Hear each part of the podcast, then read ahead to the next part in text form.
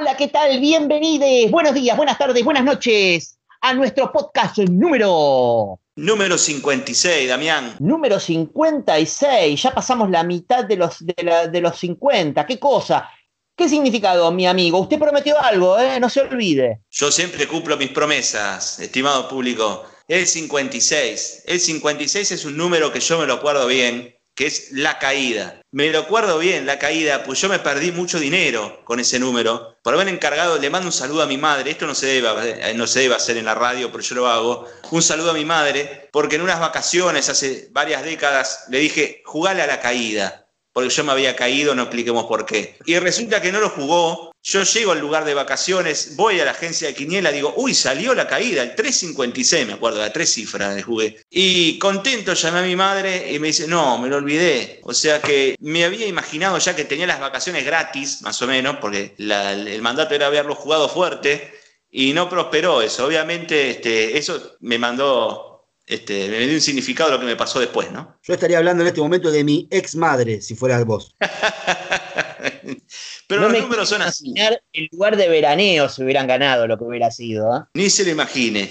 Pero hablando de caídas, y después me entenderán, me voy a ir al lugar que yo había prometido en el podcast número 55. Me voy a ir a, la República de Benín, en el norte de África. Pero antes que eso, no, es tan especial esto que no puedo hablar de un país sino de tres. Me voy al año 1600 al reino de Dahomey, cuna donde nació qué? La religión vudú. Sí, pero, pero, pero el vudú es una religión, primer pregunta, ¿sí? Oh. Sí, para los africanos es muchas de las religiones llamadas animistas, ¿sí? Ah.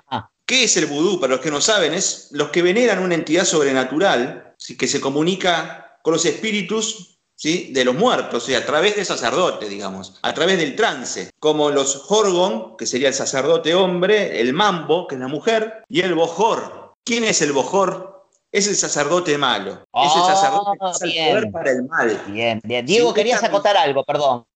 Sí, que vos por ahí te estás confundiendo con, con el Umbanda, que sí es un sincretismo del vudú con, la religión católica. Es así, señor eh, Diego. Este, Lumbanda es un sincretismo porque estos esclavos que fueron de África se llevaron el vudú y se hizo sincretismo con cuanta religión encontró por todos los lugares donde fueron los esclavos, ¿sí? en el sur de Estados Unidos, este, Sudamérica. Por ejemplo, el vudú tenía el ejemplo de, resucitar a los muertos y crear zombies. ¿sí? Ahí están los zombies del vudú, o provocar, este bojor podía provocar la muerte a voluntad. Alguien que ejercía el vudú podía hacer la brujería y hacerte morir en el momento. O resucitar o morir. O sea, esa comunicación con la muerte. Y el ya clásico que ya todos conocemos, el muñequito de vudú, ¿no? Hacer el muñequito donde vos le pones, este, le empezás a pinchar todo. Así que imaginemos ya qué lugar, qué lindo lugar, ¿no? el reino de Dagomey. Bueno, este reino del año 1600 Imagínense, tenía 7 millones de personas, se cree, este reino. Se creó por una etnia, que, se creó la etnia que creó el reino para defenderse de los tratantes de esclavos. Porque se llevaban tanta gente que los estaban este, extinguiendo. Hasta que se crearon un ejército profesional para defenderse, para defenderse de los tratantes de esclavos. Fíjense que en el 1600 eran 7 millones y hacia el 1800 quedaba un millón. Eh, entre un 3 millones de esclavos le llevaron y 3 millones murieron porque en el viaje, en el camino o, luchando contra los tratantes de esclavos. En 1700 este reino firmó, este, firmó acuerdos con los tratantes de esclavos, fíjense un siglo después. Como no pudieron evitar que se lo siguieran llevando, firmaron un acuerdo. ¿Qué hicieron? Comenzaron, empezaron a controlarlo. O sea, decir, bueno, está bien, este, este año llévame 100.000 nada más, llévanos 100.000 de nosotros a cambio de cobrarle impuestos a los mismos tratantes de esclavos. Fíjense que lo que el disparate que era esto. Y bueno, así regulaban su población también. Esto se mezclaba todo con el vudú.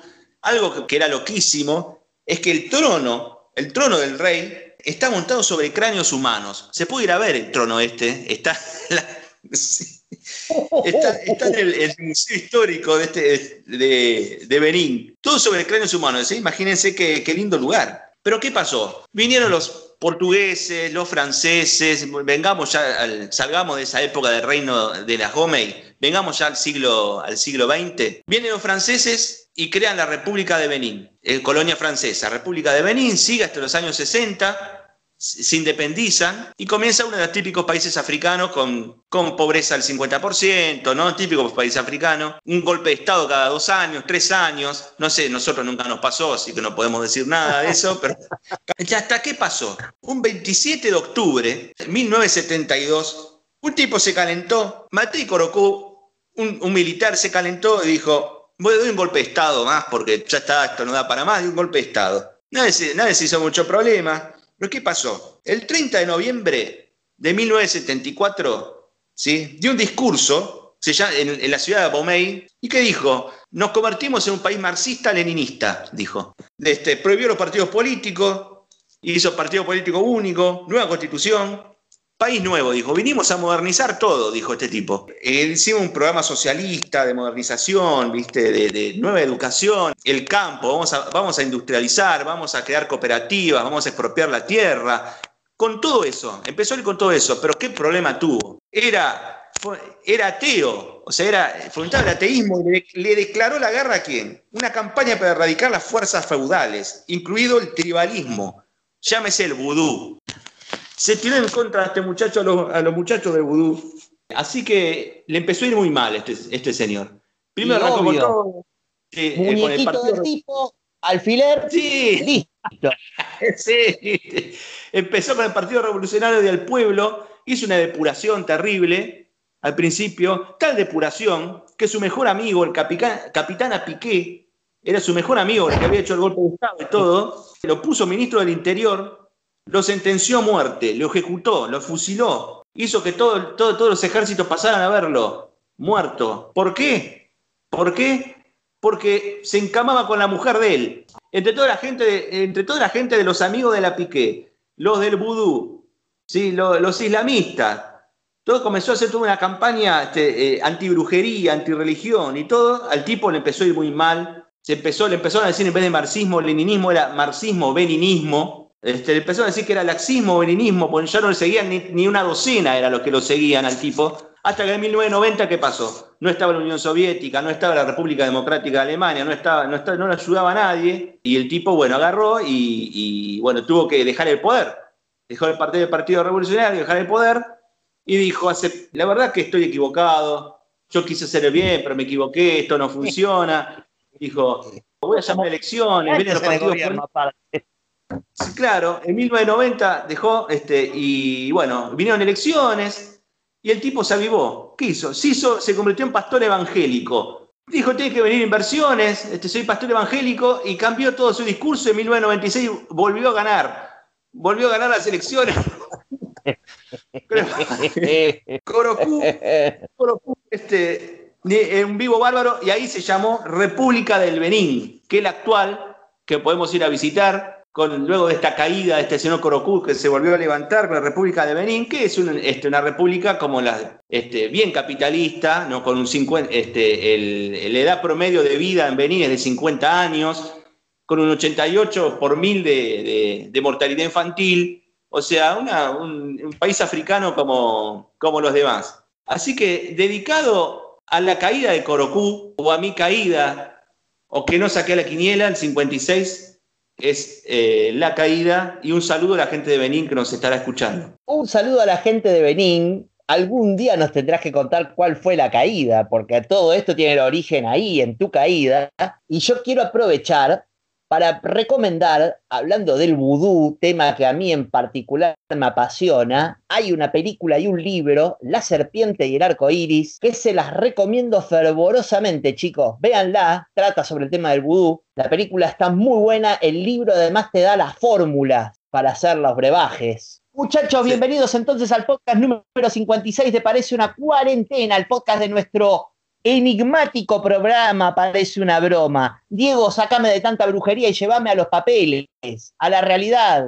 ¿Cómo no, Damián? Por supuesto, por supuesto. Bueno, sigo con las marchas. ¿Qué le voy a hacer? Ah, como loco, ¿eh? No tengo paz, no tengo paz. Y hubo una nueva marcha después del 17 que fue enfrente de, del Congreso, cuando estaba votando en, en el Senado la reforma judicial y se congregó una multitud de veintipico de personas en la puerta del Senado. Con, por supuesto, de nuevo, distintas propuestas, distintas ideas.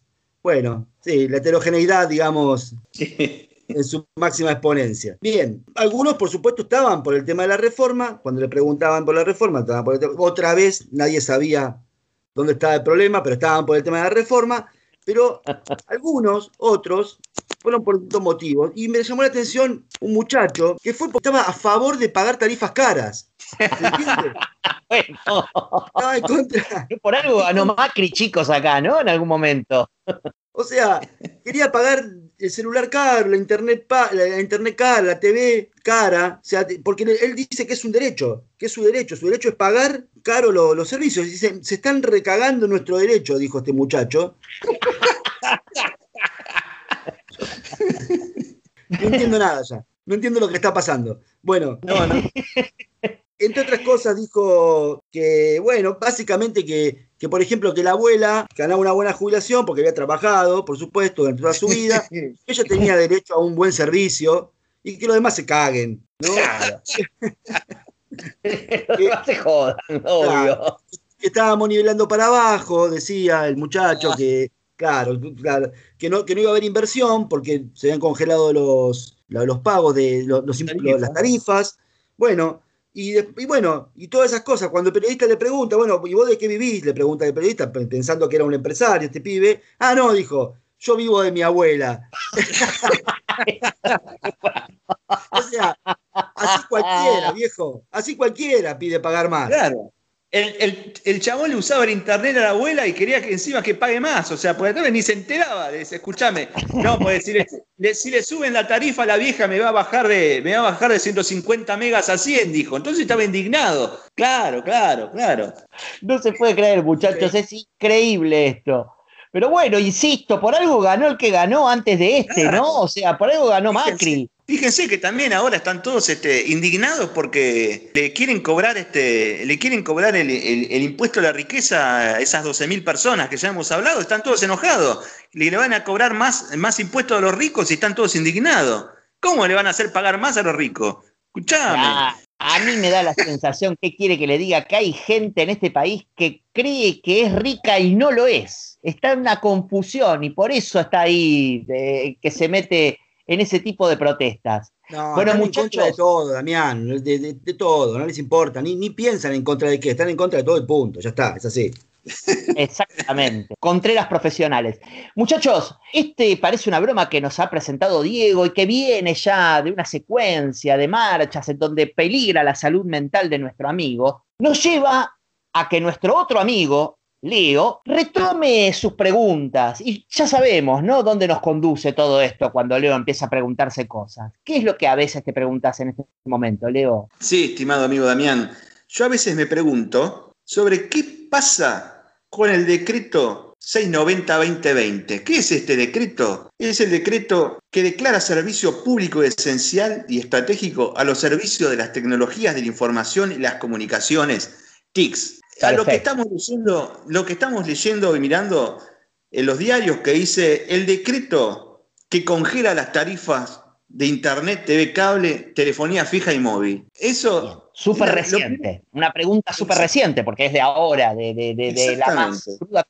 Exactamente. Lo que sabemos de esto es que lo único que nos enteramos en, en- la tele y en la radio, que todos están indignados y quejándose, los periodistas, obviamente, a la gente que llama a los periodistas, que es a los dueños, a sus patrones, a los dueños de los canales de televisión, lo llaman y que le repiten que están enojadísimos porque les congela las tarifas hasta el 31 de, de diciembre. ¿sí?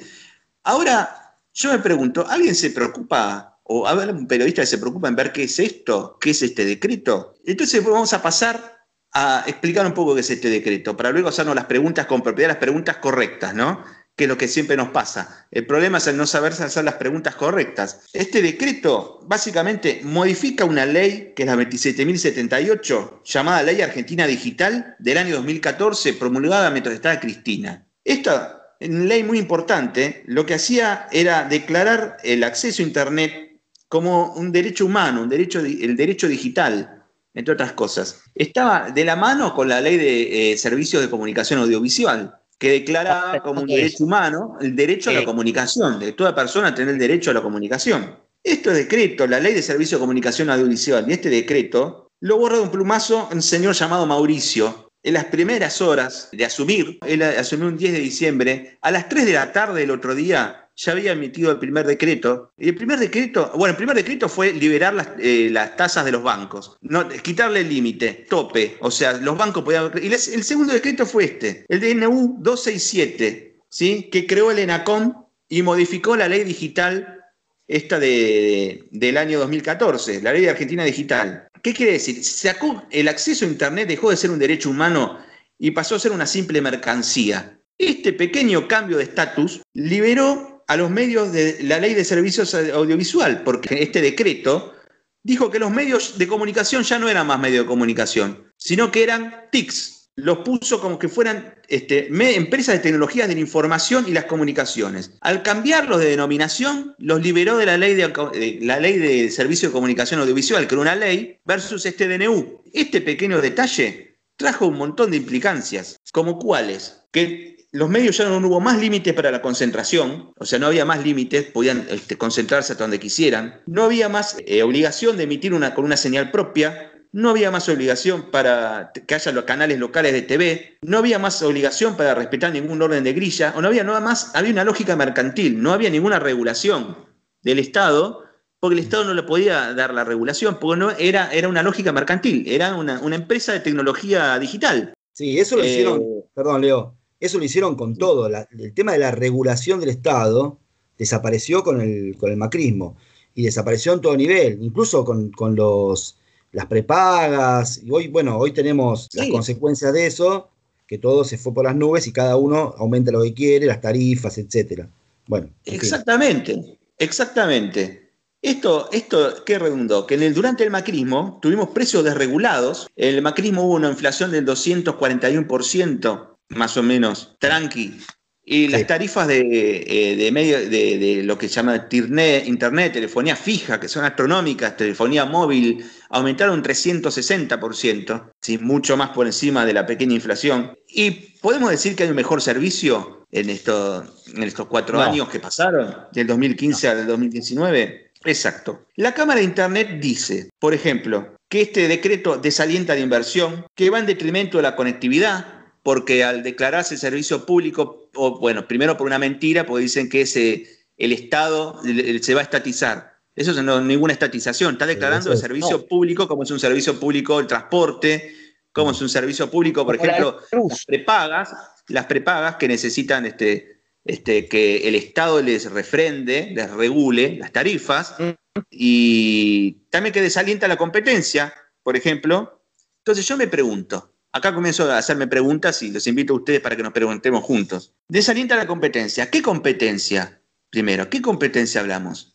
Pues pasamos del monopolio del Estado, que el Estado es el que se puede arrogar un monopolio, porque para, este, eh, es el caso de, interés social general, como es la telefonía. En la época de Menem, ese monopolio se pasó a oligopolio, pues se dividió entre Telecom y Telefónica, en dos. Seguimos en un monopolio. ¿De qué me hablan? Pasados 30 años de eso, eh, tenemos una cartelización absoluta con solamente, claro, del magnate de Slim, Movistar, que de Telefónica, española.